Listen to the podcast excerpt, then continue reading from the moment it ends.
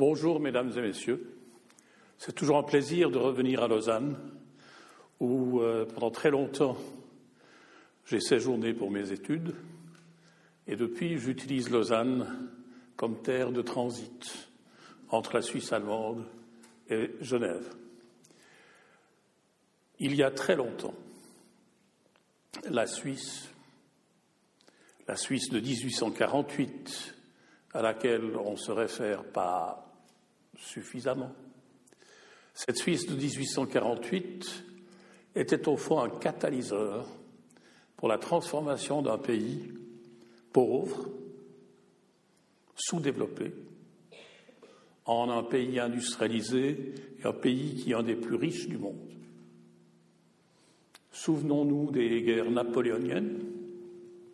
1820, il y a des gens qui mouraient de faim en Suisse. Et la première aide étrangère que les petits Suisses ont obtenue, c'était le tsar de Russie, qui nous a offert 20 000 dollars, valeur de l'époque, pour permettre d'acheter du blé en Ukraine. Et quand on voit ce qui se passe dans cette région aujourd'hui, on fait bien de se souvenir de ce geste qui était au fond à la base d'une amitié que beaucoup ne comprennent pas aujourd'hui mais il vaut bien la peine de connaître l'histoire. Deuxième moitié du XIXe siècle, nous avons introduit le protectionnisme agricole.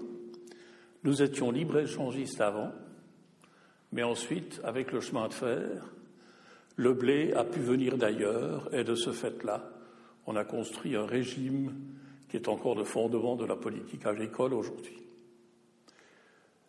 Autre événement du XIXe siècle, nos braves cousins glaronnais, protestants, euh, premier et seul canton industrialisé à l'époque dans les Alpes,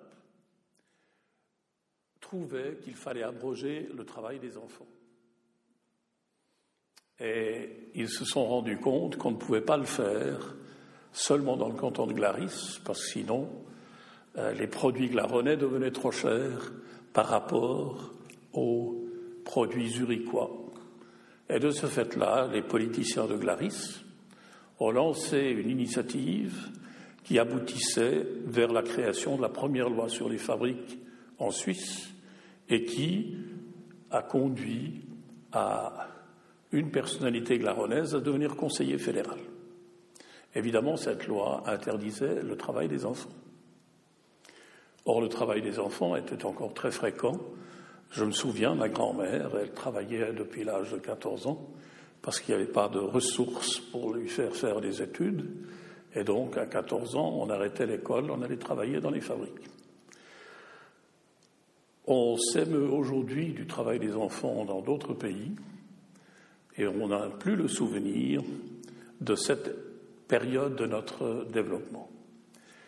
Ce conseiller fédéral de Glaris a fondé en 1906 à Bâle un premier bureau international des questions sociales, qui est devenu en 1919 l'Organisation internationale du travail dont le siège est à Genève. Vous voyez donc, on avait des gens dynamiques, on avait des gens qui voyaient loin, et on voyait des gens qui avaient l'habitude de réfléchir en ouverture et non pas en fermeture. Or, on veut nous faire croire que notre salut dépend de 1291. 1291, certainement, est important, mais c'est plutôt une légende, parce que ce n'est rien d'unique. Toutes les petites unités politiques dans toute l'Europe avaient toutes le même objectif, c'est d'avoir une immédiateté impériale, c'est-à-dire pour dépendre directement de l'empereur, pour ne pas avoir des emmerdeurs entre deux. Et nos amis des Waldstätten ont fait la même chose, mus par une portion d'idéalisme, et comme tout en Suisse, avec un sens des choses matérielles extrêmement prononcé, parce qu'ils voulaient tout simplement partager, pas partager les péages avec disons sur le Gothard, avec d'autres. C'est aussi simple que cela.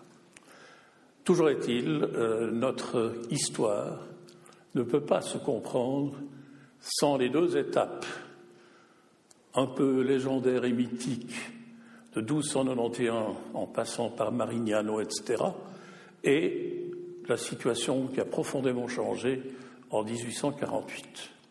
Depuis 1848, nous sommes une confédération et il est intéressant de noter que pour des raisons confessionnelles, tous les cantons de Suisse centrale, à chaque fois qu'on votait sur une nouvelle constitution ou sur un amendement sérieux de celle-ci, ces Waldstätten ont toujours dit non.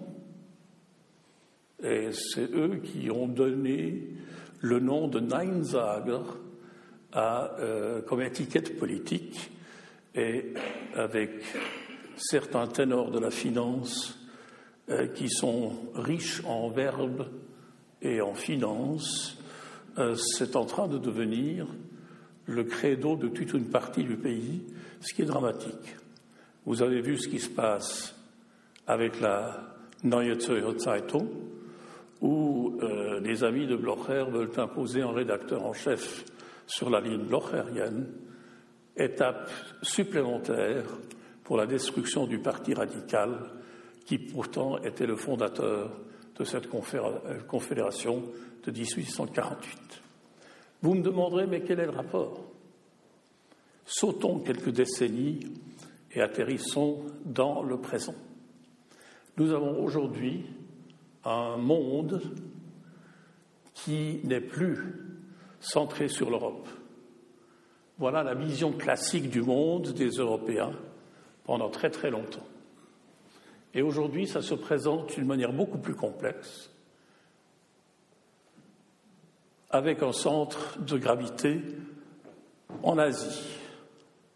Ces derniers jours, nous avons pu apprendre que la Chine est devenue la première puissance économique du monde. Alors évidemment, certains disent, mais c'est parce qu'ils font du dumping. Mais non, ils ne font pas de dumping. Ils ne font pas plus de dumping que d'autres. Mais si vous avez accès aux capitaux, si vous avez accès à l'innovation, si les multinationales produisent en Chine plutôt qu'à Tolochna, il est évident que cela fait pousser et avancer l'économie.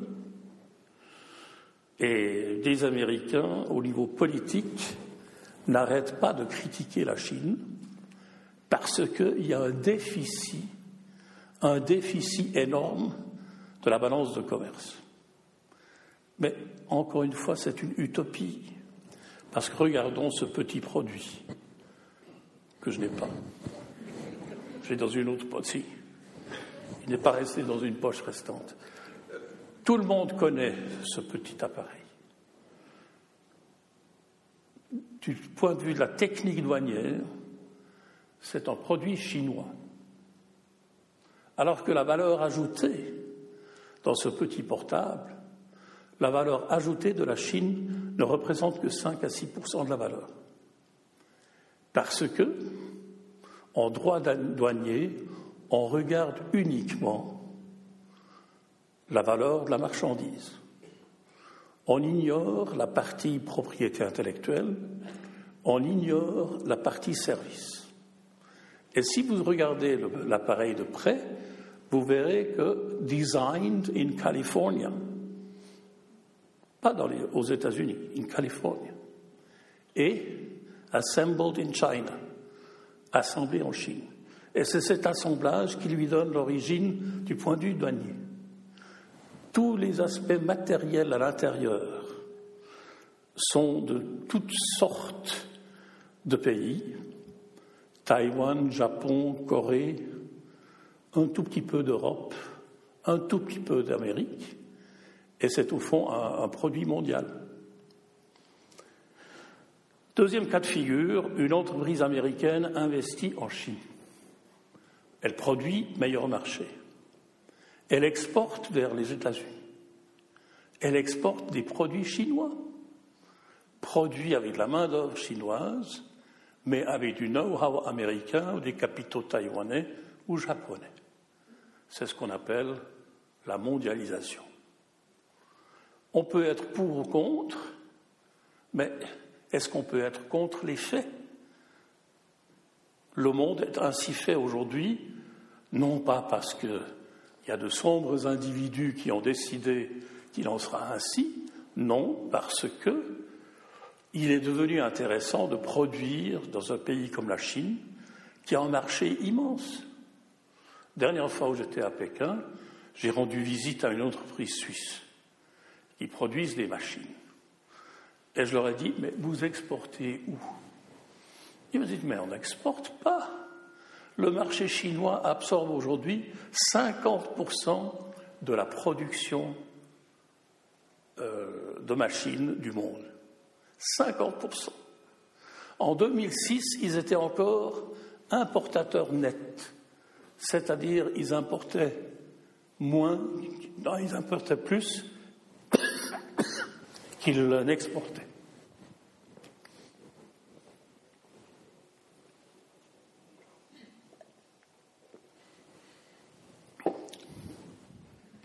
Et ce phénomène se poursuit. La Chine est devenue trop chère pour produire des textiles de base qui sont produits aujourd'hui, soit au Bangladesh ou en Cambodge, avec des investissements chinois. Et nous avons aujourd'hui des investissements chinois en Suisse. À Mora, euh, a des appareils de mesure du courant est devenue chinoise. L'industrie mondiale dans le domaine de l'acier est dominée par les Indiens. Et les gens me disent, mais c'est catastrophe. Je dis, non, ce n'est pas une catastrophe, parce que jusqu'à présent, nous étions exposés à un risque, parce que nos investissements étrangers en Suisse sont essentiellement allemands ou américains. Que se passe-t-il si euh, ces investisseurs se retirent? Nous aurions de gros problèmes. Donc, il vaut la peine de diversifier pour répartir les risques. À qui appartiennent les beaux hôtels de la belle époque que les Suisses n'arrivent plus à entretenir? Hôtel Schweizerhof à Berne, c'est le Qatar. Euh, quelques jolis hôtels à Lucerne, c'est les pays du Golfe etc., etc. C'est ça la mondialisation. Alors, nous sommes un pays sans ressources, sans matières premières. Nous ne sommes pas autosuffisants en agriculture. Pour vivre, nous devons importer pour exporter. Alors, est-ce qu'on a une alternative à l'ouverture dans le monde Je ne le crois pas. Quand j'étais jeune débutant dans ce métier des relations économiques extérieures, on avait encore le dogme que nous étions ouverts en matière économique et fermés en matière politique. Aujourd'hui, c'est un non-sens, parce que tout est devenu politique. Et ce que font les organisations internationales, si elles ont de la chance, elles arrivent à traduire en termes techniques des questions hautement politiques. Regardez l'accord que nous avons fait pour permettre à la Russie de devenir membre de l'OMC. Vous savez que la Géorgie est un pays dont deux provinces, majoritairement habitées par des non-géorgiens, était dissident dès l'indépendance du pays. Et 2008, il y a eu une guerre de quelques jours où les Géorgiens sont intervenus pour soutenir la population géorgienne dans ces régions, en espérant qu'ils auraient l'appui de l'Occident et surtout des Américains. Ils se sont trompés, ils ont perdu ces territoires, et ils ont dit on ne laisse pas rentrer les Russes tant que cette question n'est pas réglée.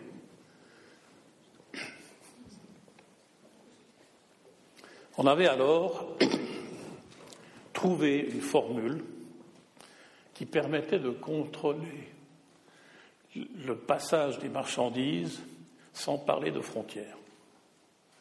Et aujourd'hui même, mon chef est à Tbilissi pour voir avec les autorités géorgiennes ce que nous pouvons faire, compte tenu du fait que les Russes viennent de conclure un accord de libre-échange avec l'Abkhazie qui pourrait conduire au déplacement des points de contrôle, donc qui rendrait nul notre accord. Je me réjouis de voir ce texte.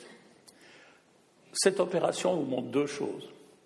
Quand on a des bonnes relations avec des partenaires, quand on essaye de jouer honnêtement le jeu, on est encore un acteur, un petit acteur sur la scène internationale. M. Bourcalter a fait un parcours extraordinaire dans sa capacité de président de l'OSCE. Bien sûr, euh, si l'un ne veut pas, et visiblement les Russes ne voulaient pas, euh, on ne peut pas aboutir à des résultats. Mais il faut là aussi traduire les problèmes à un niveau technique pour que les techniciens puissent trouver des solutions s'ils le veulent bien. Il faut accepter que les techniciens sur le plan international sont, comme sur le plan national, souvent des fonctionnaires. Et les fonctionnaires, par définition, sont conservateurs. Euh, ils ne veulent pas changer un formulaire qu'ils ont développé parce que leur créativité risquerait d'être moins appréciée. Euh, nous sommes exposés aux gens butés. Il y a une confédération mondiale des butés qui rend impossible de trouver des solutions.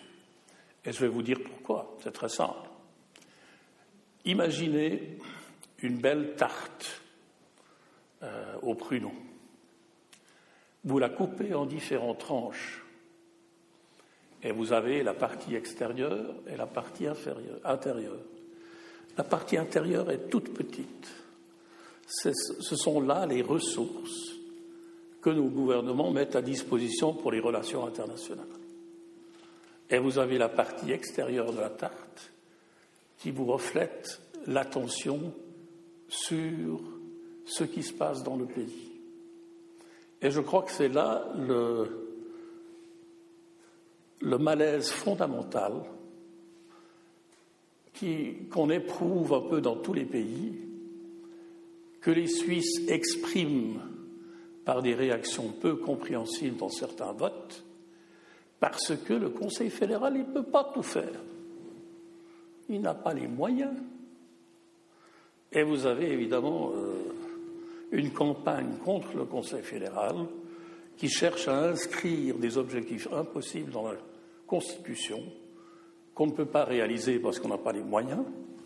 Et ensuite, on dit, bah, c'est le Conseil fédéral qui sont nuls. Euh, cette opération dure maintenant depuis 20 ans.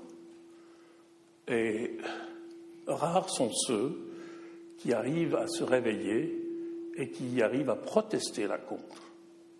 Et je crois que c'est ça qui est nécessaire de faire aujourd'hui. On parle de souveraineté nationale. J'adore partir dans ce sujet avec la plus petite commune des Grisons, qui est dans mon parc naturel. Commune qui s'appelle Moulins, 28 habitants, compétente pour l'école primaire. Comment voulez-vous mener une politique scolaire avec un élève? Vous avez la souveraineté, mais pas les moyens. C'est ce qui arrive au niveau national, même à des grands pays comme la France. On ne peut plus, de nos jours, investir 90% de notre capital pour régler l'emplacement des toilettes publiques et 10% seulement pour les affaires du monde.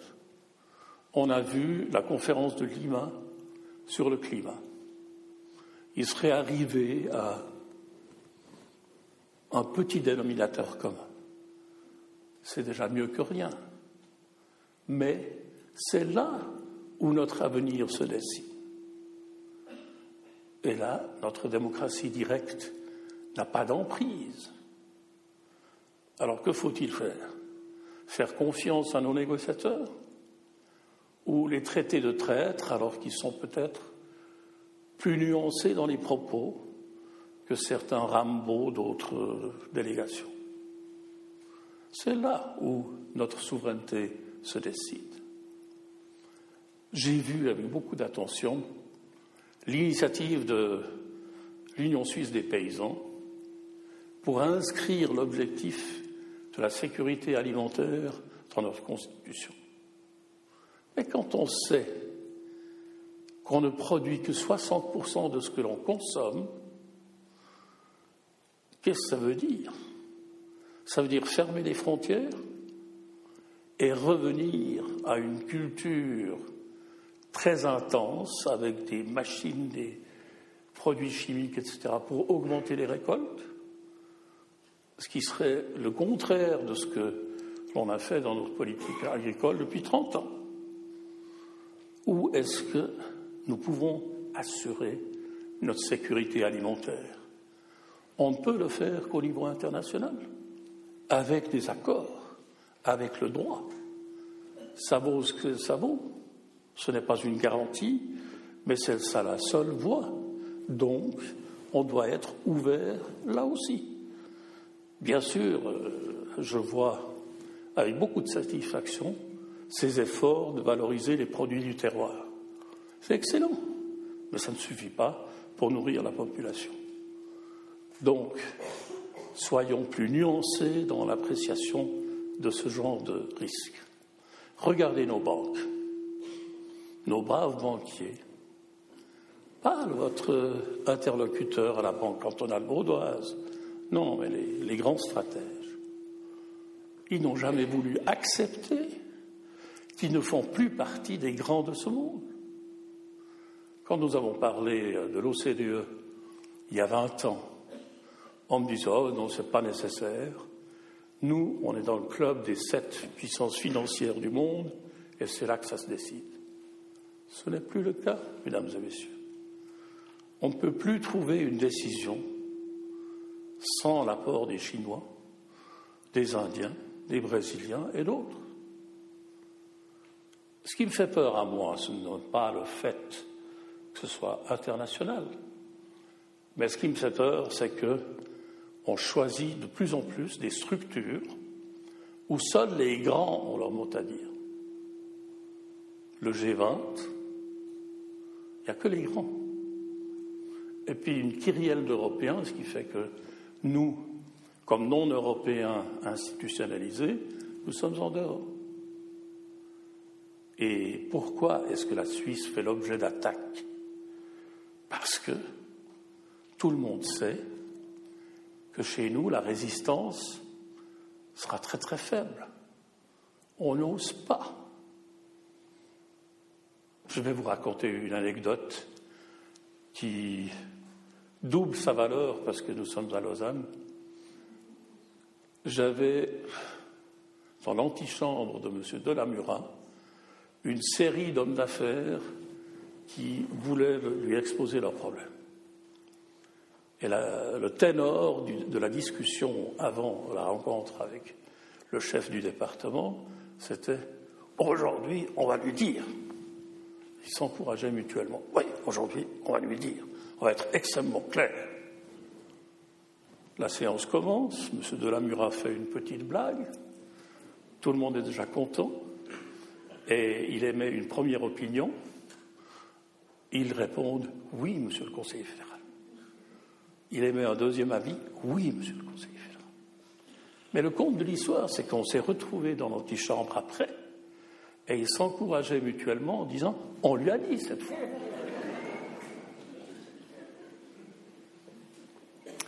C'est évident, avec cette tactique de combat, c'est difficile de gagner.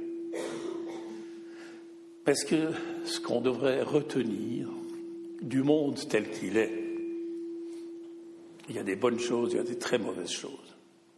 Mais la situation aujourd'hui, c'est que plus de 50% des marchandises sont échangées entre pays en développement. Plus de 50%. Et si vous regardez ce, cette carte-là, vous voyez que l'Europe est marginalisée. D'une part parce qu'elle n'arrive pas à parler du noix, et d'autre part parce que le centre de gravité n'est plus en Europe. Début des années 50 jusqu'aux années 70, le centre de gravité du commerce mondial, c'était le commerce transatlantique.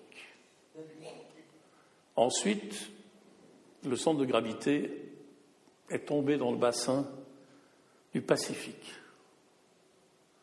Et aujourd'hui, sur le plan international, alors qu'il fallait, il y a 20 ans ou 10 ans encore, un accord préliminaire entre les Américains et l'Union européenne, les accords préliminaires dont on a besoin aujourd'hui sont les accords entre les Chinois et les Américains.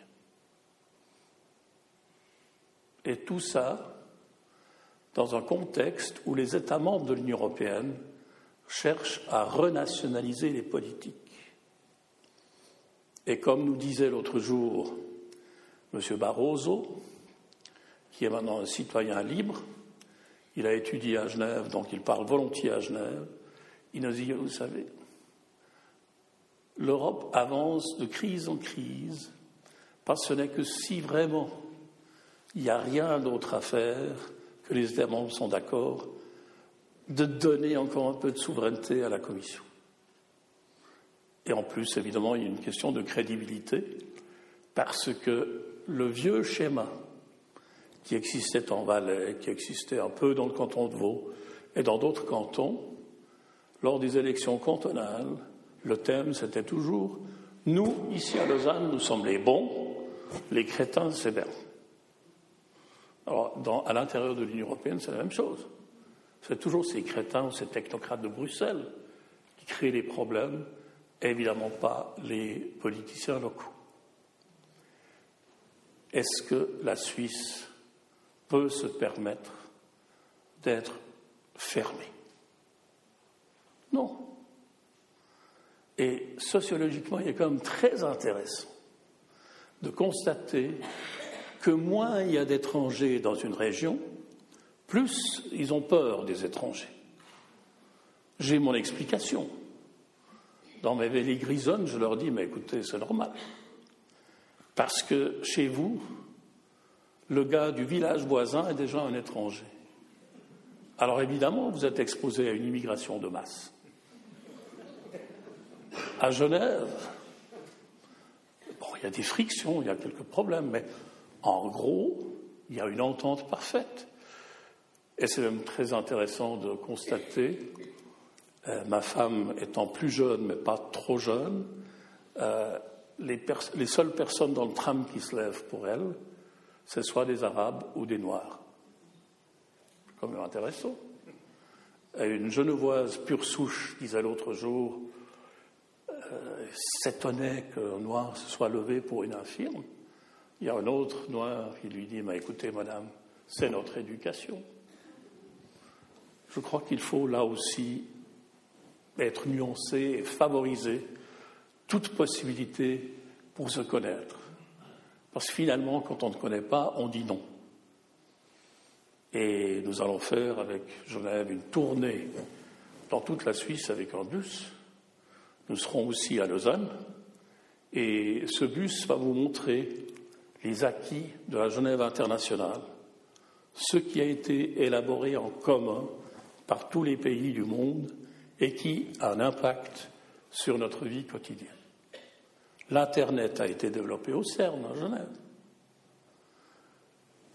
la signalisation routière que vous voyez, c'est le fruit des travaux de la CEONU, la Commission économique pour l'Europe des Nations Unies le carnet tir qui facilite le passage euh, par les euh, frontières pour les camions, c'est un fruit de la CONU. Vous avez évidemment l'activité de l'OMS. Si vous ne fumez plus dans cette salle, Finalement, c'est grâce à l'OMS. Ça a été transposé dans le droit national parce que, évidemment, euh, nous sommes encore dans un régime des États-nations. Et finalement, comme le dit le directeur actuel de l'ONU Genève, Genève et la Suisse, c'est l'atelier, le laboratoire des Nations Unies. Le travail intellectuel se fait en Suisse. À New York, on fait les débats, on fait de la politique, mais le concret se fait en Suisse. Dans le canton de Vaud, c'est la même chose pour les associations sportives. Vous en avez 42. Vous êtes devenu un hub des organisations internationales dans le domaine du sport. Formidable. Et toutes ces organisations apportent des places de travail, de la substance, même fiscale, une fois que ces gens sont retraités. Et vous savez, les diplomates étrangers, c'est extraordinaire. Ils arrivent à Genève, pendant deux ans, ils n'arrivent pas n'arrêtent pas de critiquer. Ensuite, leur mandat étant de quatre ans, après la troisième année, ils commencent à chercher un poste à Genève pour ne pas devoir rentrer. C'est quand même pas mal. Et on vit bien de cela. On n'a plus tous les services financiers, ben, il faut les remplacer par autre chose. En conclusion, mesdames et messieurs, ce que nous vivons aujourd'hui est une vie extraordinairement complexe parce que chaque question est enrichie par des questions, par des doutes. Mais ce n'est pas en doutant que nous allons réussir notre, euh, avenir. Nous devons être jeunes d'esprit. Et je constate, dans ce pays, c'est surtout les aînés qui sont jeunes d'esprit. Puissions-nous transmettre cet esprit aux jeunes. Merci de votre attention.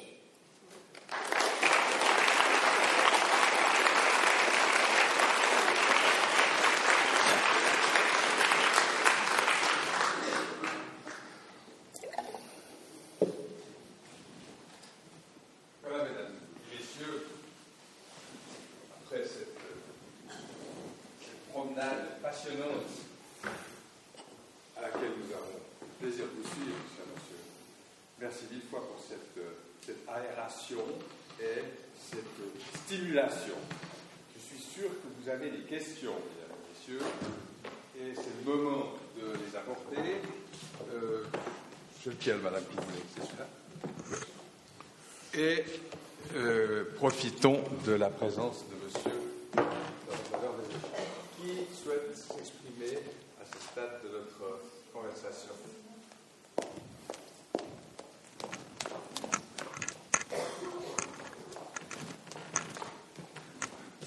Celles et ceux qui souhaitent maintenir leur forme peuvent le faire sans autre en s'adresser à notre secrétaire général pour monter et descendre des escaliers, donc porter le micro le lundi, c'est souverain, ça maintient une forme impeccable. Madame.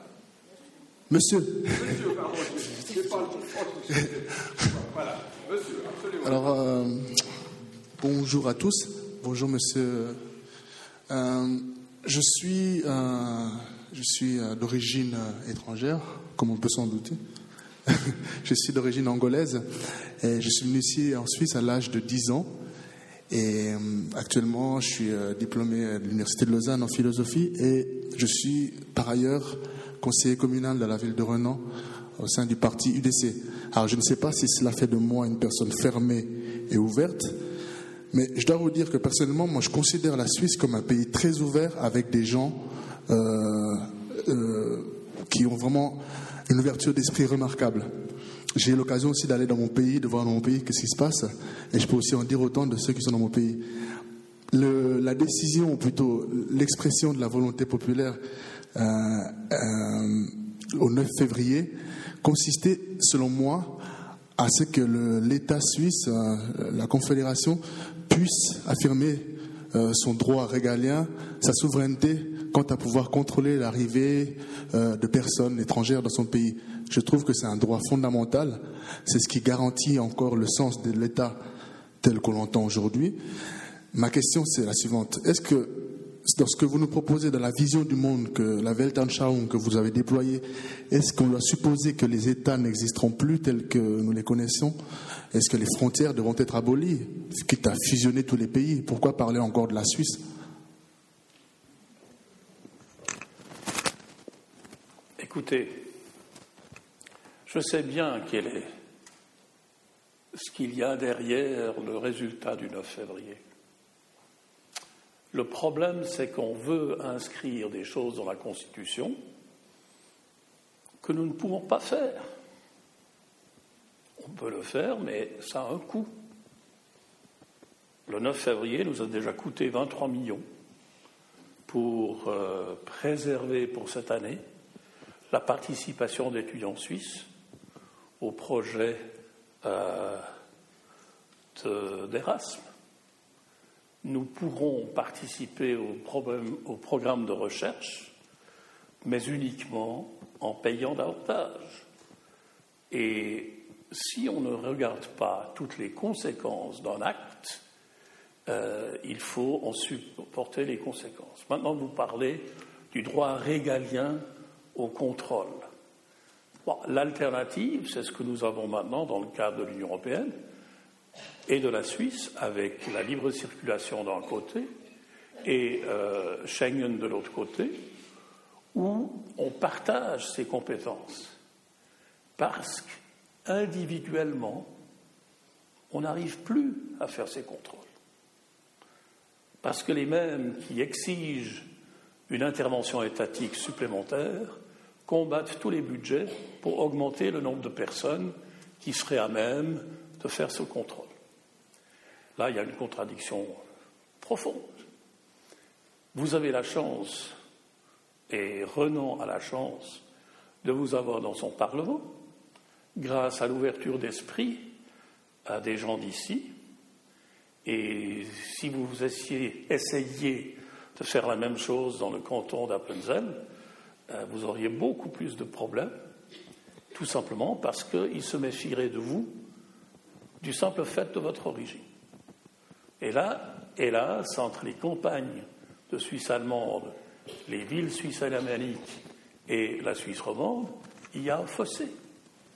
Et pourquoi est-ce que la minorité qui est financée par la majorité des villes de Suisse romande, pourquoi c'est à cette minorité qu'appartient le droit de nous imposer des règlements dont on ne veut pas? Vous voulez vraiment le retour des saisonniers dans les baraquements. Euh, le retour euh, du système pas très démocratique où le père de famille passe 4 à 8 mois en Suisse et doit laisser sa famille à la maison. Non. La surpopulation étrangère, vous ne pouvez que la combattre si vous investissez dans les pays où il y a des gens qui ne trouvent pas de travail. Un pays comme le Liban, où 60% euh, des habitants sont des réfugiés, un pays comme le Liban peut parler euh, d'immigration de masse. Nous, on a beaucoup d'immigrés, mais surtout beaucoup d'immigrés de haute qualité qui nous apportent plus que de ce qu'ils nous coûtent. Alors, pourquoi scier la branche sur laquelle nous sommes assises? N'oublions pas, au XIXe siècle, les Suisses ont dû émigrer parce qu'il n'y avait pas de travail ici. C'est le même phénomène dans beaucoup de pays du tiers-monde aujourd'hui. Il y a 200 millions de jeunes qui arrivent sur le marché du travail chaque année. Donc c'est évident que s'ils ne trouvent pas de travail chez eux, ils vont ailleurs. Et ce n'est pas la meilleure option. Nos ancêtres mes grands-parents qui ont quitté le village l'ont pas fait de gaieté de cœur. Ils l'ont fait parce qu'il n'y avait pas d'autre possibilité.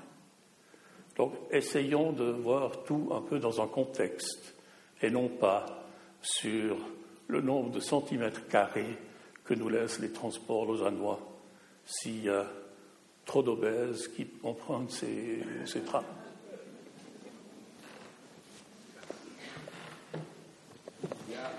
deux questions. Euh, comment expliquez-vous l'essor économique assez brillant de la Suisse avec un taux de chômage relativement faible alors qu'elle ne fait pas partie de l'Europe, alors que des pays du Sud qui en font partie ont une économie assez défavorisée et beaucoup de chômage? Merci. Je crois que l'explication est relativement simple. Nous avons la chance d'avoir une énorme densité de petites et de moyennes entreprises. Celles qui réussissent prospèrent, celles qui ne réussissent pas ne provoquent pas un drame national. Euh, la situation est analogue en Italie. L'Italie, elle tient debout parce qu'en Italie aussi, les PME sont vraiment le tissu économique du pays. Si un des grands commence à tousser, c'est la crise. Et en Italie, vous avez depuis longtemps un problème que vous retrouvez en Espagne, au Portugal, en Grèce et ailleurs, c'est que on fournissait des rapports à Bruxelles qui étaient faux. Et Bruxelles savait que ces rapports étaient faux. Mais personne n'osait intervenir parce qu'on avait besoin des voix des Grecs, des Italiens et l'autre pour d'autres objectifs. Donc, si nous, arrivons à une plus grande transparence, une plus grande responsabilité en Europe, ces pays européens iront mieux dans quelques années. Nous avons le privilège de ne pas être tombés dans le trou, non pas à cause de l'Europe, mais aussi grâce à nos accords avec l'Europe.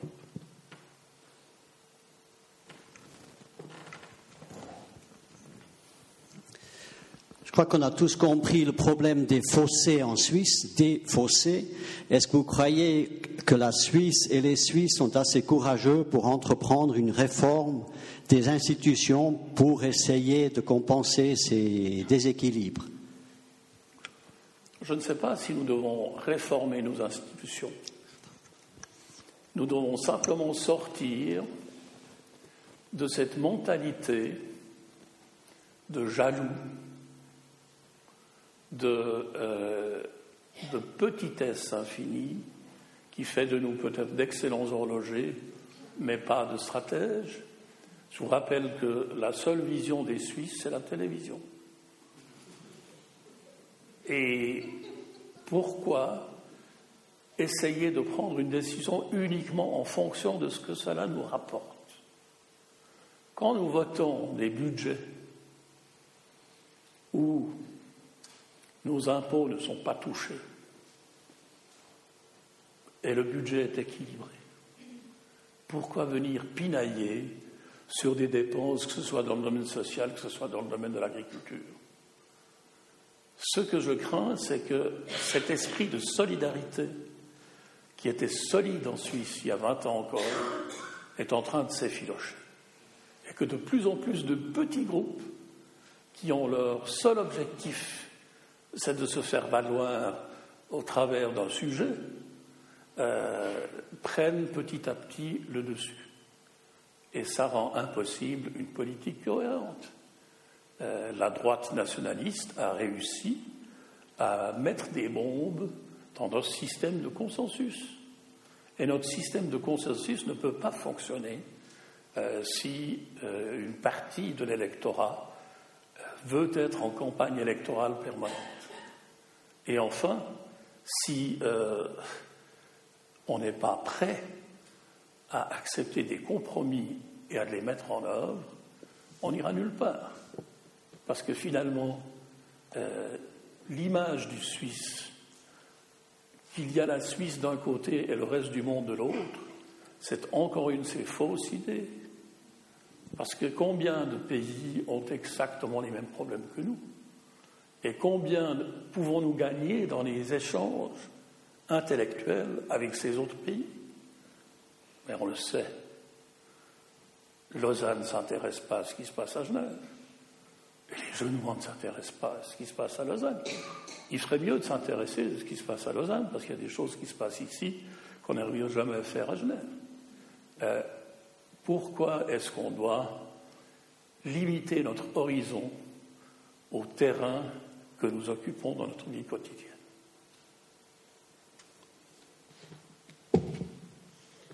Qui souhaite encore s'exprimer? Voilà.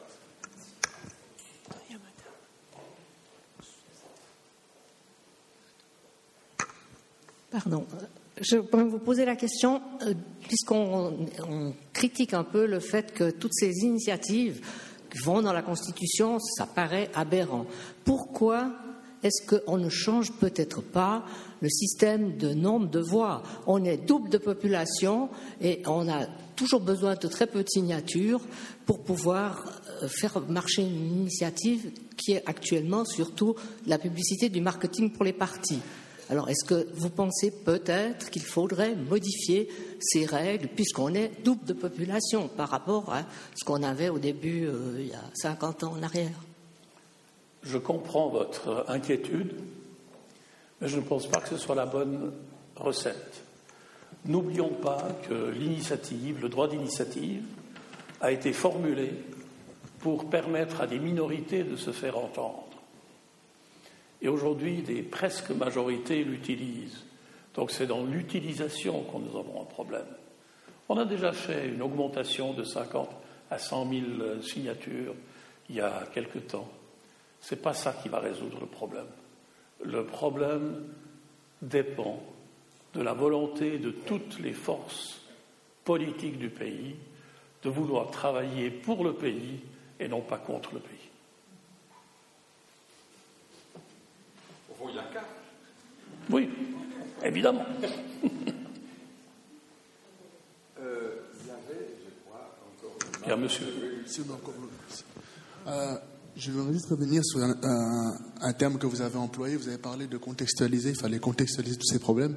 Et le contexte dans lequel on vit aujourd'hui, c'est la volonté pour une élite dominante dans ce monde de créer une gouvernance mondiale. Il faut quand même le dire. Moi, j'aimerais juste dire, peut-être que les Suisses n'ont euh, pas pris la bonne décision. Euh, dans le temps, c'est-à-dire peut-être qu'ils n'ont pas d'horizon, peut-être que leur vision se limite à la télévision, mais il n'empêche quand même qu'on devrait les informer sur des, des, des, des, factualités suivantes. Vous savez, par exemple, euh, il faut se demander pourquoi les gens viennent ici. Pourquoi moi je suis venu ici en Suisse? Je n'ai pas forcément choisi de venir ici en Suisse. Il y a beaucoup de gens qui viennent en Suisse, c'est parce qu'ils cherchent une meilleure vie. Vous avez dit quelque chose d'intéressant. Vous avez dit il faut développer les pays, euh, les pays, euh, les pays d'où proviennent les, les, les, les immigrés. Et c'est vrai, parce que vous avez pris l'exemple de, ce téléphone, tout ça, mais vous avez oublié de citer un pays, quand même le Congo, où on produit la principale matière première euh, nécessaire à ce fonctionnement. Eh bien, dans ce pays-là, on a des filiales d'entreprises qui sont basées ici, que pied à terre ici, leur maison mère, où elles ont un comportement respectueux, euh, moral à tous les aspects, mais où leurs filiales, bah, au Congo notamment, commettent euh, des exactions, des choses qu'on ne tolérerait pas du tout. Je pense à Glencore, je pense à Extrata, je pense à Des, entités comme ça. Voilà ce qu'il faut dire aux Suisses, leur dire bah, justement de museler un peu peut-être leur multinationale et euh, peut-être que effectivement la décision qui a été prise quand, au 9 février, c'était pas la bonne, mais ils n'avaient pas d'autres éléments. Je pense pas que par ailleurs ils ont une, une vision si limitée que cela. Je pense au contraire, c'est un peuple très sage.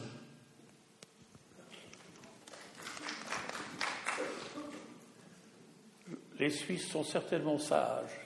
Ils ont un seul défaut. Ils n'aiment pas la critique et ils n'aiment pas la discussion. Or, comme patriote, ayant voyagé un tout petit peu, euh, je regarde les autres. Je regarde surtout comment les autres nous regardent. Et euh, je crois que même si on est bon, ce n'est pas une justification pour dormir, c'est une justification pour devenir encore meilleur. Parce que nous sommes exposés à une concurrence féroce. Et mes amis anglophones font tout pour détruire la place financière suisse. Alors faut-il se laisser faire? Non. De temps en temps, il faut taper sur la table. Et M. Couchepin l'avait fait à l'OCDE. Quand les Anglais nous ont attaqués, il leur, il leur est entré dans le chou pour leur dire bah, écoutez, on fait, ce que vous voulez si vous faites la même chose. Et nous souffrons d'un manque de gouvernance globale parce que vous avez donné des exemples, il y a évidemment beaucoup d'hypocrisie. Si moi je prescris dans un règlement que vous devez vous comporter de telle manière chez moi, je n'ai pas les moyens d'obliger mes citoyens de le faire de la même manière ailleurs. Et c'est pourquoi nous avons besoin d'une euh, approche globale de toutes ces questions, ce qui suppose des valeurs communes, ce qui est évidemment de plus en plus difficile si vous voyez les conflits euh, qui nous excitent actuellement, que ce soit en Europe de l'Est, que ce soit au Moyen-Orient ou euh, dans beaucoup d'autres points en Afrique, c'est clair.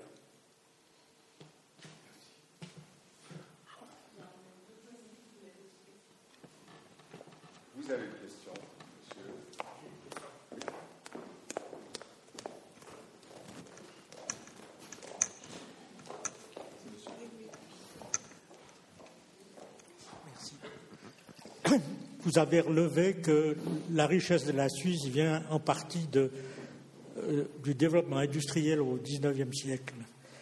Est-ce qu'aujourd'hui, on n'a pas justement une désindustrialisation de la Suisse d'une part, et, d'autre part, est-ce qu'on n'a pas un problème des investisseurs suisses qui se retirent au fond du, marché suisse et, ouvrent ainsi euh, les entreprises, les grandes entreprises suisses à des, à des capitaux extérieurs?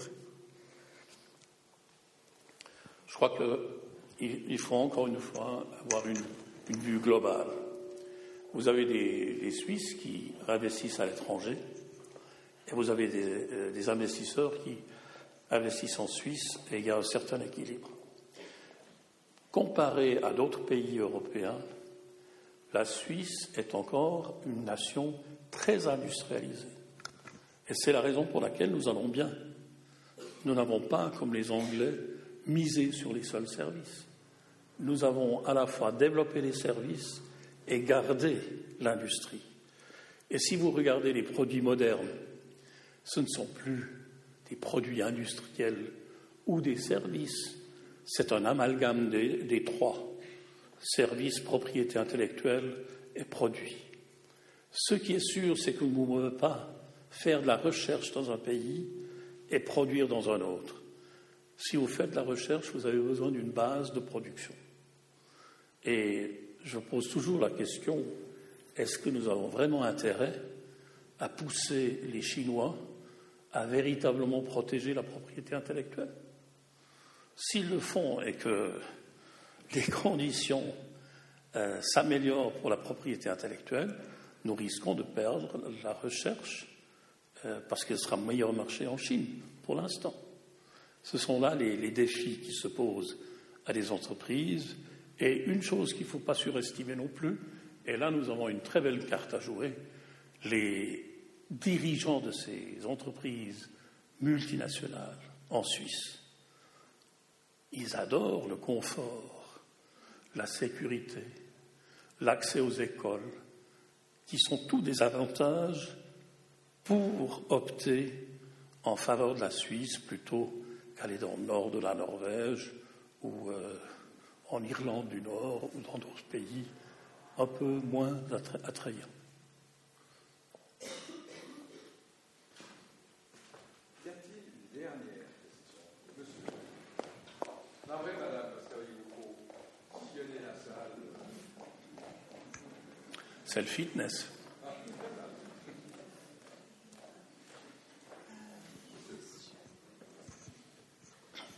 Est-ce que l'arrivée de M. Juncker euh, au niveau de la Commission européenne va changer les, nos relations avec l'UE Avec?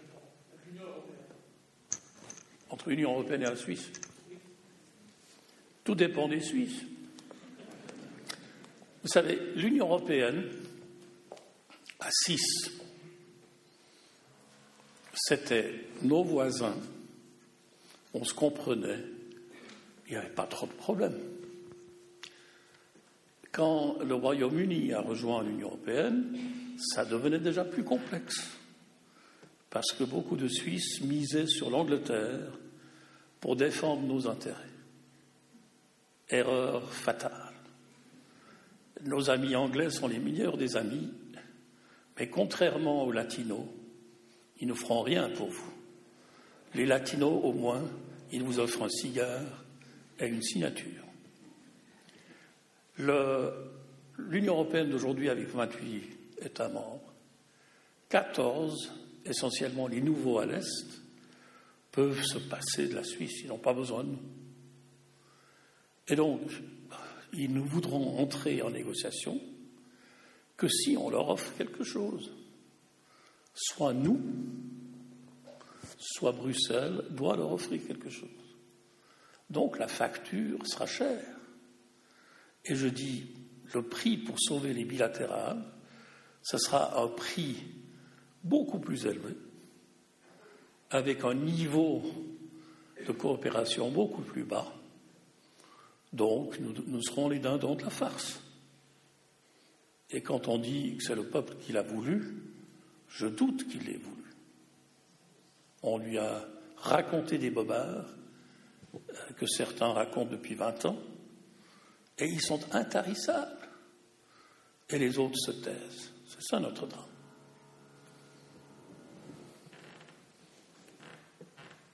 Admettons que c'est un point de suspension, il reste au fond une profonde réflexion à faire, notamment chez les citoyens. Au fond, vous nous incitez activement à prendre la parole. Merci à vous, mesdames et messieurs, qui avez pris la parole. Euh, je vais me mettre là, merci. Euh, qui avez pris la parole pour nous stimuler par vos questions et stimuler Monsieur Vazécha à nous répondre comme il l'a fait avec beaucoup de sagesse. Je fais une parenthèse administrative l'année prochaine, le 12 janvier. Pourquoi des politiques sociales? C'est la prochaine conférence, celle de Monsieur Jean-Pierre Tabin. Pourquoi des politiques sociales le 12 janvier 2015 voilà, mesdames et messieurs, je propose que l'on remercie encore Son Excellence pour euh, ses propos rafraîchissants et pleins de sagesse